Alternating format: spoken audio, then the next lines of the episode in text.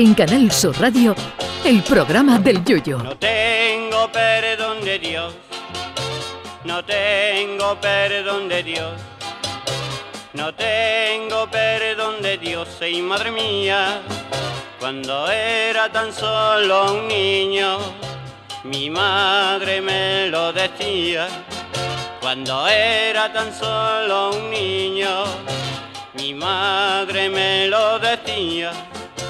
No tengo perdón de Dios, no tengo perdón de Dios, no tengo perdón de Dios. Perdóneme usted, madre mía. A lo largo de la historia han sido varias las especies animales que se han ido a la venta del nabo, lo que científicamente se conoce como extinción. Aunque con esto de la extinción hay que tener ciertas reservas porque muchos animales se consideran extinguidos debido a que hace muchos años que no se ve ni un ejemplar. Error, porque eso me pasa a mí con los billetes de 500 euros, que hace muchos años que no veo ninguno y no por eso se han extinguido. Así que hay que distinguir entre animales completamente extinguidos como el mamut o el megalodón, que era un tiburón prehistórico con la boca más grande que Ronaldinho, y otros animales que están casi extinguidos, como el langostino bueno y gordo de San Lucas a 15 euros el kilo, que ya de eso les puedo asegurar que casi no queda ninguno.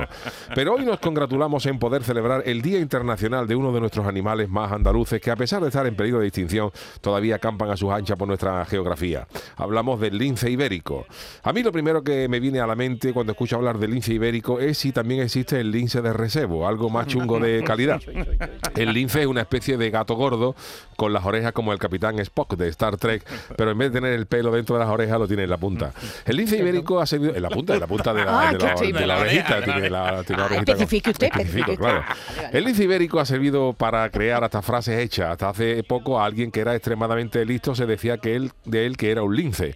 Pero claro, si analizamos el hábitat y la forma de vida del lince, yo no sé si eso es un piropo o no, puesto que dicen que el lince es un animal que vive de manera solitaria y nómada, muy territorial y que solo es más sociable en la época de celo.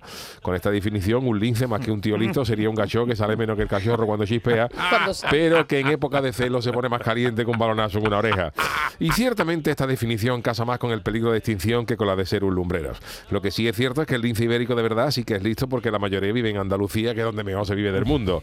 Curiosamente, la principal causa de muerte del lince ibérico en Doñana es el atropello, por lo que no sé yo si saldría más rentable enseñar a los linces a conducir o darle un eurillo para que compartan un Uber en su desplazamiento por el coto.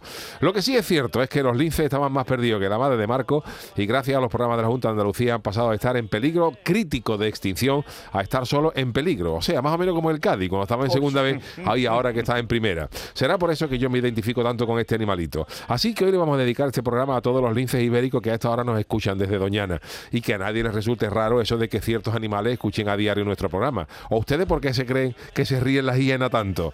Hombre, por favor, que nosotros también ponemos nuestro granito de arena cada noche para que las especies no se extingan. ¡Vive lince, oye! Ay, mi velero, velero mío. Canal Sur Radio. Llévame contigo a la orilla del río. El programa del Yoyo.